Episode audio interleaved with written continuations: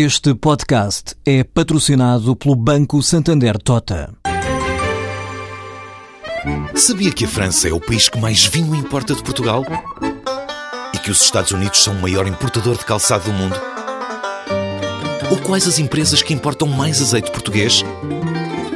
No portal Santander Trade, encontra todas as respostas para internacionalizar a sua empresa, desde mercados a procedimentos, redes de contactos e ferramentas para dinamizar a sua atividade exportadora. Descubra mais em santandertrade.com. Santander Tota, um banco para as suas ideias. A Poveira, que detém e comercializa em todo o mundo a marca Minerva, está a contratar desde que se instalou na nova fábrica da Pova do Varzim e vai construir um novo armazém com o qual estima criar mais 30 postos de trabalho até 2016. Para já contratou mais 20 pessoas, este mês está a recrutar mais 10, adianta Sérgio Real, o presidente executivo da empresa e também líder da associação do setor. Vamos criar um novo espaço, portanto vamos investir no novo armazém, vamos, vamos construir um novo armazém, que nos irá permitir também aumentar a fábrica e, por consequência, por conseguinte, vamos, vamos criar também mais postos de trabalho. Mas isso é um, é um projeto uh, há dois anos, não é? Nós, dentro de dois anos, estamos a contar em contratar, de, desde agora, aqui até finais de 2015, 2016, estamos a pensar contactar, a contratar mais 30 pessoas, pelo menos. E vamos criar mais. Vamos criar mais postos de trabalho. Vamos continuar a investir e estamos a contratar, inclusivamente neste momento estamos a contratar gente. Estamos a selecionar pessoas para contratar, mais 10 pessoas pelo menos, até final deste mês.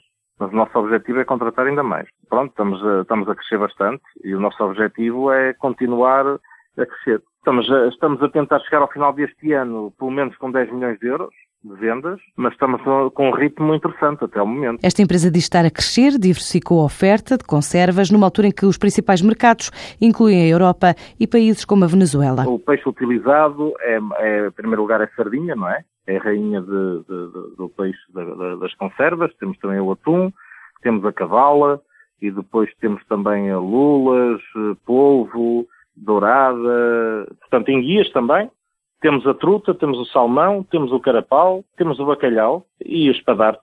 O mercado eh, comunitário é Itália, França e Inglaterra. São os três principais países eh, dentro da comunidade. Eh, fora da comunidade temos os Estados Unidos, temos Angola e por enquanto ainda a Venezuela. Não sei por quanto tempo mais, mas a Venezuela também compra muitas conservas em Portugal. Agora, o que é preciso levar em conta é que nestes últimos cinco anos eh, a indústria conserveira tem crescido a um ritmo de dois dígitos anuais, portanto acima dos 10%. A Minerva é uma das empresas que está a dinamizar a semana temática da marca em Lisboa, à boleia das festas populares, na loja das conservas, o espaço da Baixa, que reúne toda a indústria conserveira nacional, um setor que fatura cerca de 336 milhões de euros e dos quais 53 mil toneladas de conservas são exportadas. A Inditex, dona da Zara, registrou lucros de 406 milhões de euros no primeiro trimestre, o que representa menos 7,3% do que em igual período do ano passado. Os resultados refletem o crescimento de 11% das vendas a câmbio constante e o aumento de 4% das vendas contabilísticas, afetadas pelas taxas de câmbio para os 3.748 milhões de euros. A Schroders registra quatro novos fundos em Portugal após a aquisição de uma holding que levou à reorganização organização da gama de fundos, que permite ampliar a oferta da empresa em ações europeias e obrigações.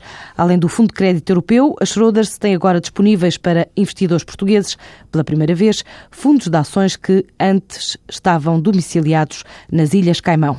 O Grupo Concept revela um crescimento de 37% nos primeiros três meses do ano na empresa, que se assume ser líder nacional em clínicas de estética low cost.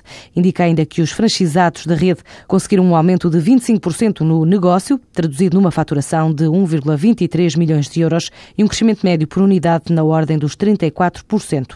O Grupo Concept, incluindo também as áreas de negócio Depil Concept e Escola Body Concept, conta com mais de 40 clínicas espalhadas pelo território português e ainda no primeiro trimestre abriu 10 unidades em vários pontos do norte, centro e sul do país.